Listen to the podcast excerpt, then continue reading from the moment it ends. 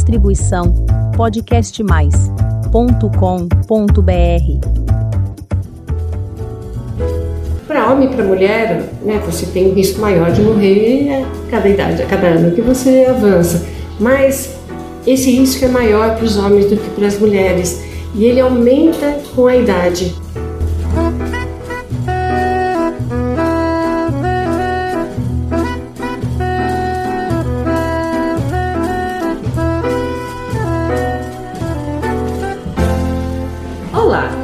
Sou a Elizabeth Junqueira do canal Avosidade.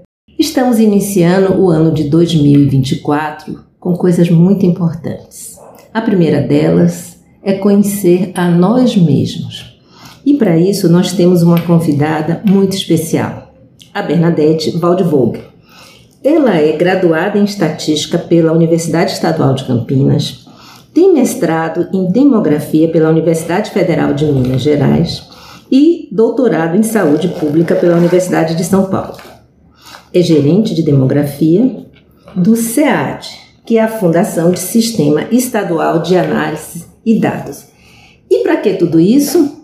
Ah, você vai saber já. Primeiro vamos aqui saudar a Bernadette. Olá, Bernadette, muito obrigada por estar aqui conosco. Eu é que agradeço a oportunidade de falar sobre esse tema que mexe tanto com a gente.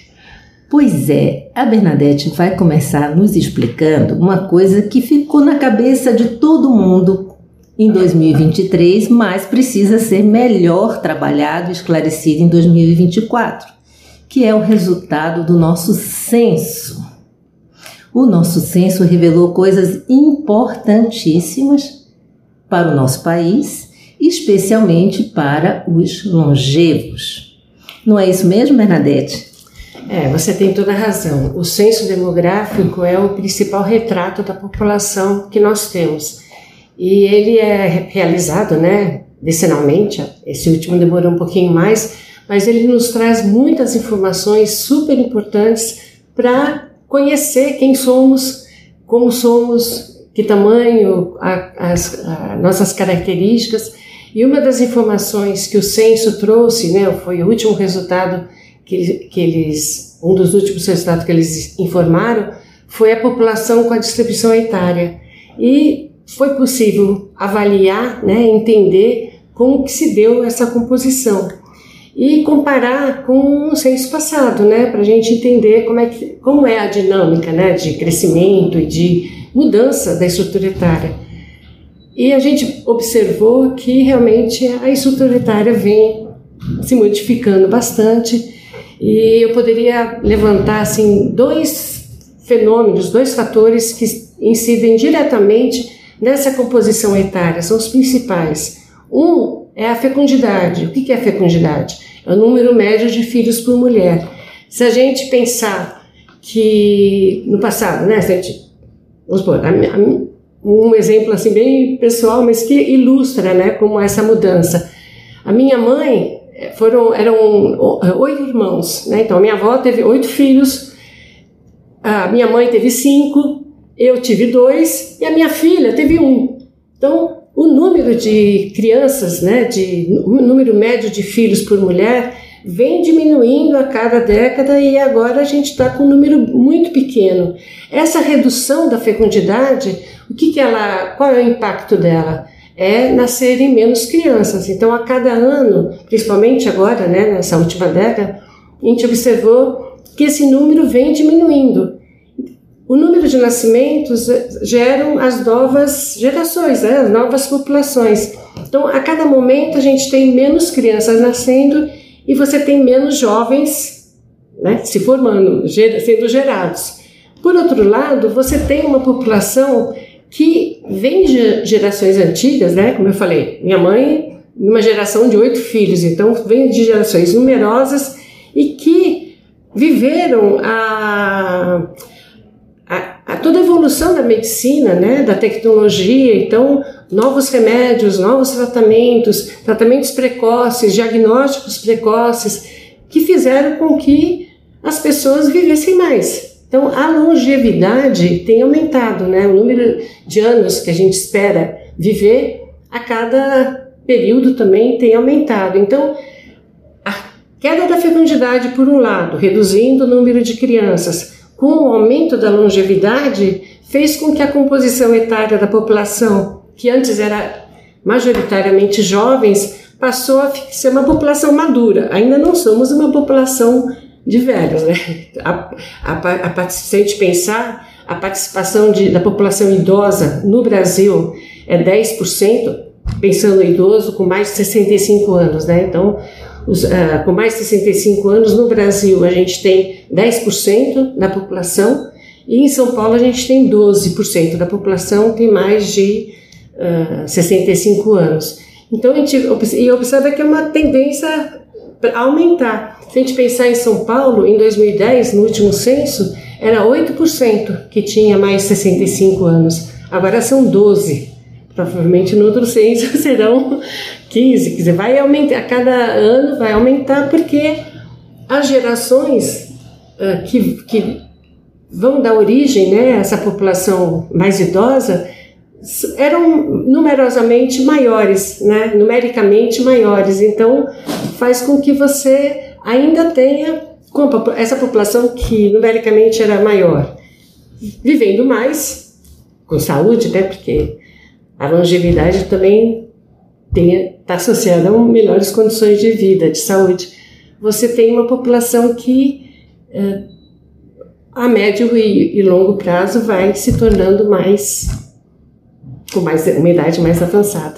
A coisa boa de comemorar é que estamos vivendo mais, mas precisamos ver melhor, não é isso? Sim. E, e, e, por exemplo, o ouvinte, ele deve pensar o seguinte: nossa, mas não é melhor ter menos filhos para as famílias poderem cuidar? Não é tão assim, não é isso? Porque um número é, é, muito pequeno de filhos a gente não repõe a população, ou eu estou enganada. E aí, se a gente não repuser a população, como é que a gente vai ter é, políticas de previdência? É isso mesmo? É, é isso, quer dizer, o, você falou direitinho, né? Ah, o número hoje, o número médio de filhos por mulher, em São Paulo está 1,5, quer dizer as mulheres, né, é uma média de todas as mulheres. Muitas não têm nenhum filho, outras têm mais, mas na média elas têm um, um filho e meio. Isso não repõe a população? Isso não repõe. Para repor a população, teria que ser pelo menos dois filhos. Então, um casal teria dois filhos, que seria a forma de repor, né? E, e a população ficar estacionária, né? Quer dizer, a população nem aumentar nem diminuir. Ela vai com o tempo, fi, ficaria com o tempo num número estável. Não é o que está acontecendo. A gente está com uma fecundidade abaixo de, do nível de reposição, né, que seria 2, a gente já está em 1,5. Um então, e essa fecundidade incide em mulheres jovens que também já são de gerações que passaram pela redução da fecundidade. Então, a cada ano a gente também tem menos mulheres jovens tendo filho. Então, esse número de nascimentos tende a diminuir. Pessoalmente, individualmente, ter menos filho é mais. Uh, abre outras perspectivas, né? A mulher pode estudar Não, mais, pode trabalhar, trabalhar e, e cuidar, né? Minha mãe teve cinco filhos, se ela trabalhasse hoje era muito mais difícil ela manter, né, os cinco. Mas então cada vez as mulheres estão tendo menos filhos, até pela dificuldade, pelo custo, né, o que representa e a dificuldade, né, a dificuldade de, de educá-los, de, né? de educá-los né, corretamente, ou corretamente, da melhor forma que a gente espera, de dar condições de saúde, né, de alimento, alimentação. Então, uh, individualmente, é mais confortável ter menos filho, mas para o país é complicado. Para o país é complicado porque você como você bem disse, a, a população não vai se não vai se repor. Mas isso é uma, um fenômeno que acontece praticamente no mundo todo.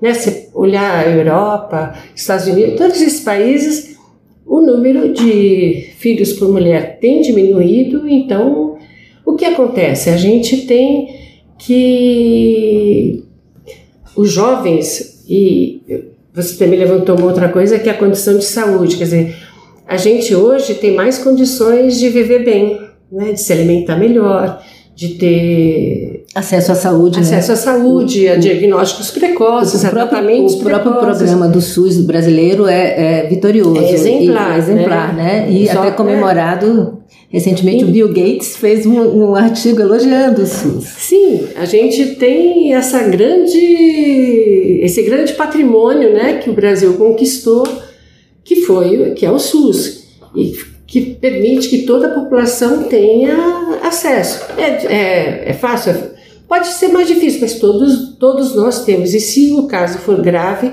você tem um acesso direto, né? Então, isso tem feito com que a população viva mais, né? A longevidade é resultado disso, né? Da população que se alimenta melhor, que se cuida melhor e que quer viver mais. Então, os idosos, antes a gente via uma pessoa, né, com uma idade, a pessoa já estava bem velhinha. Agora não. Bem debilitada, Bem né? debilitadas. Agora as pessoas estão Vigorosas. vigorosas. né? Vigorosas, cheias de vida. Cheia de e- vida. E, e podem contribuir muito para podem- a sociedade, para o país, não é Sim. isso? Porque a gente tem dado isso aqui na Avosidade, que eh, não se pode prescindir, vamos dizer, dessa mão de obra, dessa experiência de quem já trabalhou e que está bem. E que está bem e que acumulou uma experiência que é super importante, né? A maturidade traz isso, né? E a experiência, os anos de vida eh, faz com que você às vezes consiga resolver um problema mais rápido do que um jovem que ainda não tem toda essa tarimba, todo esse tempo de, de experiência, né? Então, eu acho que são políticas, né? Públicas, são políticas assim privadas e que tem que estar atentas a isso. A gente tem uma população que está envelhecendo com, saúde, com mais saúde e que são, podem continuar ativas, não precisam parar porque estão velhos, né? Não, eu acho que a velhice acaba sendo às vezes muito mais uma coisa né, da, da mente da pessoa. né? que Uma- se- um aspecto psicológico, do que uma Psicológico. própria condição da pessoa. condição da pessoa, porque a, a, a saúde física você tem como manter, né? Você tem como conservar Por muito tempo e, e em boas condições, em né? boas condições. E agora, me diz uma coisa, esse, esse censo, esses dados que vocês trabalham também aqui no SEAD, é, tanto no Brasil quanto em São Paulo, e nós mulheres estamos vivendo mais, por quê? O que, que, que arte que os homens estão fazendo para viver menos? Porque eles são sempre tão fortes, né? Então, você sabe que isso é um fator bem interessante, né? Se a gente pensar, eh, até 30 anos, a gente tem um contingente maior de homens do que de mulheres. Por quê? Porque ao nascer, nascem mais homens que mulheres. É mais ou menos, nascem 105 meninos para cada 100 meninas. Em média, esse é um dado assim bem interessante. Isso não é só Brasil, isso é Bem interessante, Bem interessante. eu não sabia. então, nascem mais meninos que meninas. Então, na infância, né, na, na juventude, você tem mais meninos, né? Porque a, a, a mortalidade ainda não, não inci- não incide fortemente, felizmente, né? Na, nessa, nessa geração de criança e jovem, mas vai começar a incidir mais desfavoravelmente a população masculina a partir dos 40. Então é, é mais ou menos assim, pelo menos em São Paulo. Até 30 você tem mais, mais homens do que mulheres. Entre 30 e 40 tem um equilíbrio. O número é praticamente o mesmo. Acima de 40 você começa a ter mais mulheres do que homens. E isso vai aumentando até Bernadette, me diz uma coisa, por que você sabe que nasce mais meninos do que meninas? Como, como é essa estatística? Fiquei agora curiosíssima e saber por que é que acontece isso, que eles vão morrendo mais do que as meninas ou os homens, mais que as mulheres ao longo da vida. Como é que é essa, essa, essa conta? Conta aqui pra gente. Então, a Fundação SEAD, né, onde eu trabalho, né, que a gente faz, é responsável pelas estatísticas do registro civil do estado de São Paulo. Então, a gente recebe informações mensalmente de todos os cartórios, de todos os municípios do estado de São Paulo, que nos enviam informações sobre as pessoas que casaram, as pessoas, as crianças que nasceram e as pessoas que morreram. Então, a gente trabalha com esses dados, com características dessa, desses eventos e a gente acompanha então o número de nascimentos. Nós sabemos o sexo das crianças, né, que nascem. E a gente, né, por esse estudo, a gente avalia que todo ano esse número é mais ou menos assim, 104,5, 105,5, 106, 104. Ela, ele gira em torno de 105 meninos para cada 100 meninas. Então, essa é uma informação que a gente tem. E como a gente também trabalha com os óbitos, né, a gente recebe dos cartórios os óbitos de todas as idades, nós a, a, realizamos as estatísticas, as análises e calculamos a esperança de vida, que é que dá para a gente entender essa tendência da longevidade, né? Por isso que a gente tem as informações de que a cada ano a população está vivendo mais, né? Tirando os anos da pandemia, que foi uma, uma parêntese difícil, né, que a na, gente passou na vida de todos, na, né? na vida de todos, mas agora já retornou a tendência que tinha antes, né? Então, ah, com, esse, com, esses estudos, ali, a, a, junto com os dados do censo, a gente consegue acompanhar e entender essa dinâmica. Então, como eu falei, as mulheres nascem, nascem mais meninos do que meninas, daí as taxas de mortalidade fazem com que a população, até os 30 anos, você ainda tenha mais menino que menina. De 30 a 40, você tem uma estabilidade, né? As, a partir de 40, a mortalidade acaba sendo, os riscos de morte acabam sendo maiores para os homens do que para as mulheres por N motivos, né? Pelo... Quais, quais? O ouvinte aqui, eu acho que está atento, entendeu? O que, que que acontece com os homens? Então, primeiro, as mulheres, elas uh, têm uma tendência a procurar mais o serviço médico, né? Então, médico, a gente tem um ginecologista desde que vira mocinha, então é um acompanhamento que a gente faz periodicamente. Geralmente, a mulher segue mais uhum. um cronograma, né, uma rotina de procurar, então de cuidados, é, de cuidados. Então ela consegue até é, saber antes se o, ela está com algum problema não e, e cuidar. Os homens já têm uma resistência, né? Os homens não vão menos ao médico, não tem um, um médico como a gente tem, que é o ginecologista, para acompanhar. Né? Só, o, o homem geralmente só procura um serviço médico quando ele está muito mal, né? Quando ele já está com o sintoma da doença estabelecido, né? Estabelecido, então que o retorno às vezes fica mais difícil. E além disso tem outras causas, né? Os homens muitas vezes uh, têm ocupações, né? Funções no trabalho que exigem mais do corpo, né? Que são mais agressivas ao corpo, né? Carregam peso, têm trabalhos assim mais difíceis, mais duros e que isso acaba trazendo consequências para a saúde, né? Os homens também têm uma, um risco maior de doenças cardiovasculares, né, que a, as doenças do coração representam a principal causa de morte, né, do, Nessas estatísticas aponta isso, né? Essas estatísticas que o, é o, cardio, o, o cardio é, o, é o, o grande é, ceifador de vidas, vamos chamar assim. É, então esses, esses números, né, esses dados que a gente trabalha, né, do, dos óbitos, a gente consegue saber a causa de morte e a idade em que a pessoa morreu.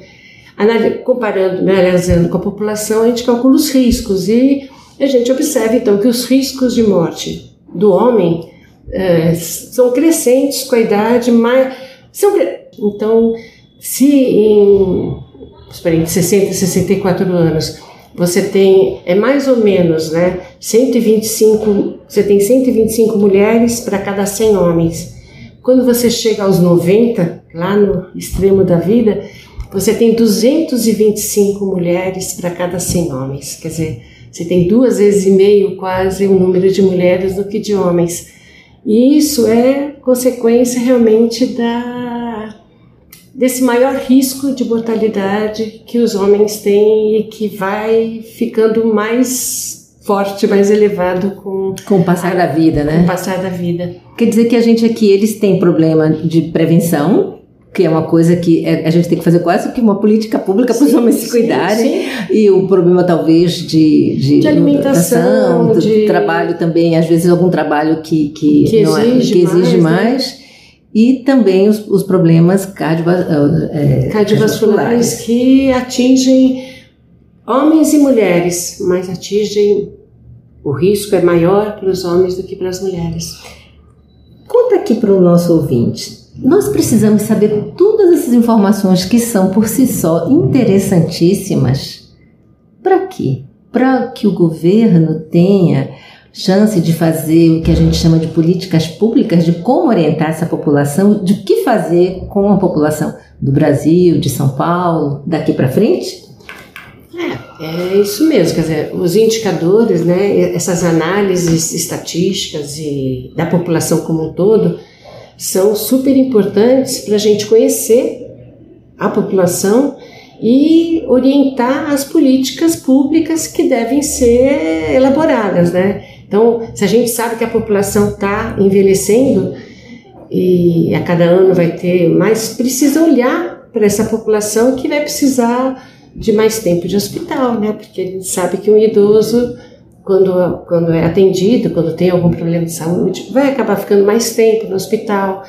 Ah, Para atravessar a rua, né? Os faróis de pedestres, eles são tão rápidos que um idoso não consegue atravessar. Então, Às vezes nem um jovem, né? Nem um jovem.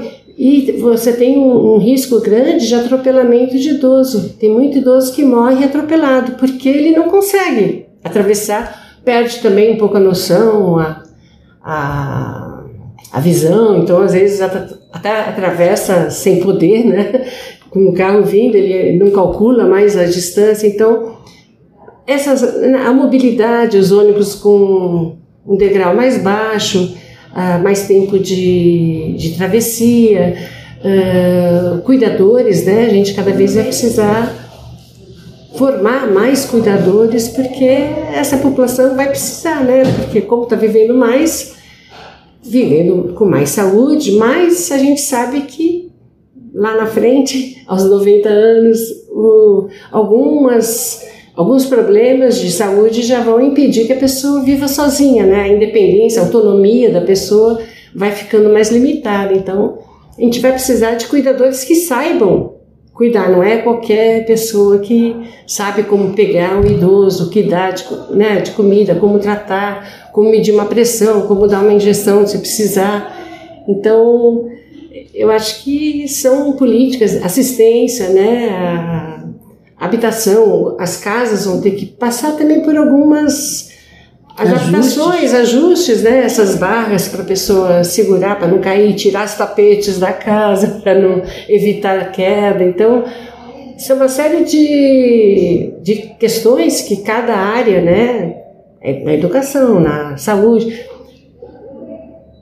precisam estar atentas para melhorar ainda mais a qualidade de vida dessa população que espera continuar viva, mas com saúde, né? Com qualidade de vida. Todas as políticas públicas vão ser aproveitadas para interseccionalidade, ou seja, se eu tenho uma boa política, veja se é isso, Bernadette, é, que favoreça o idoso, eu também estou contemplando as pessoas que têm deficiências de outras ordens, porque é, quem, quem não está acostumado com as estatísticas, que a gente está aprendendo aqui com você, para que, que elas são tão úteis, se eu tenho uma rampa, essa rampa ajuda o idoso com dificuldade de mobilidade, mas ajuda a pessoa que também tem necessidade de mobilidade, que também tem os seus desafios.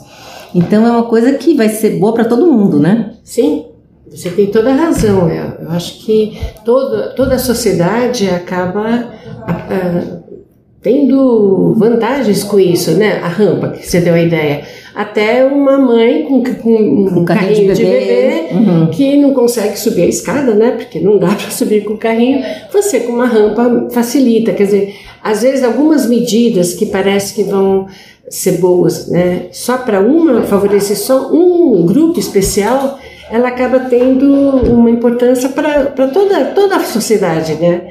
Então eu acho que, que é isso. A gente tem que que melhorar para poder ter uma melhor qualidade de vida durante a vida toda, né? Vamos lá, essa, todo esse levantamento fabuloso é, é, de dados, qual é a missão deles? Vamos lá, qual é a, a responsabilidade deles e para que, para onde eles são direcionados para que a população toda se beneficie dessas estatísticas?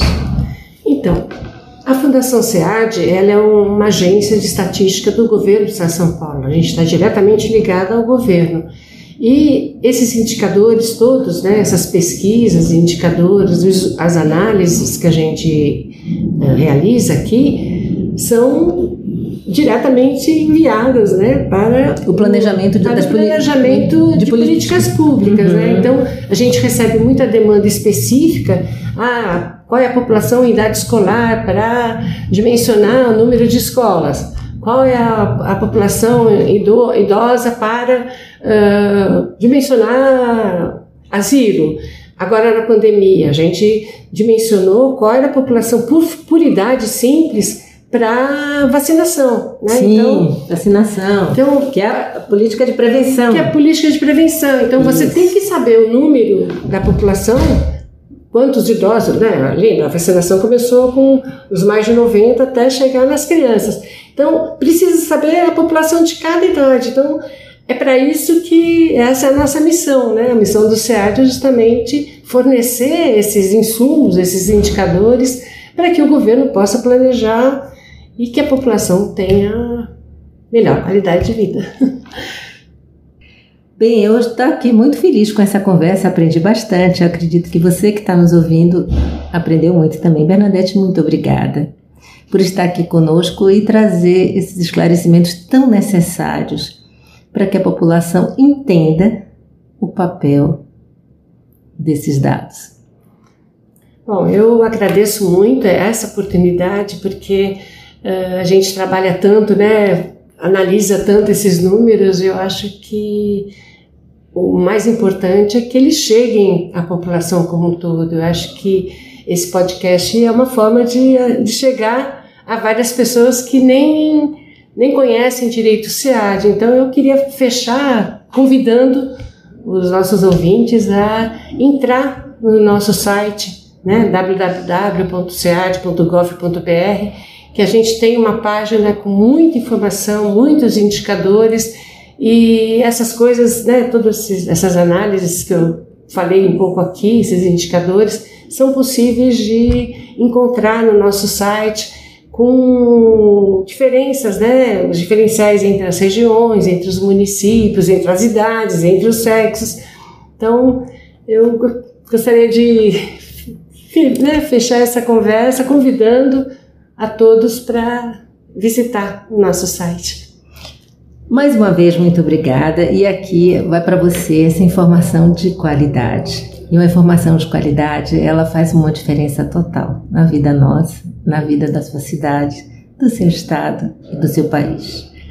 E para você que está nos vindo pela primeira vez, faça um convite. Visite o canal Avosidade. Tem muita história bonita para você conhecer, aprender e se emocionar. Toda quinta-feira tem episódio novo às 16 horas. Muito obrigada pela sua companhia e até o próximo episódio.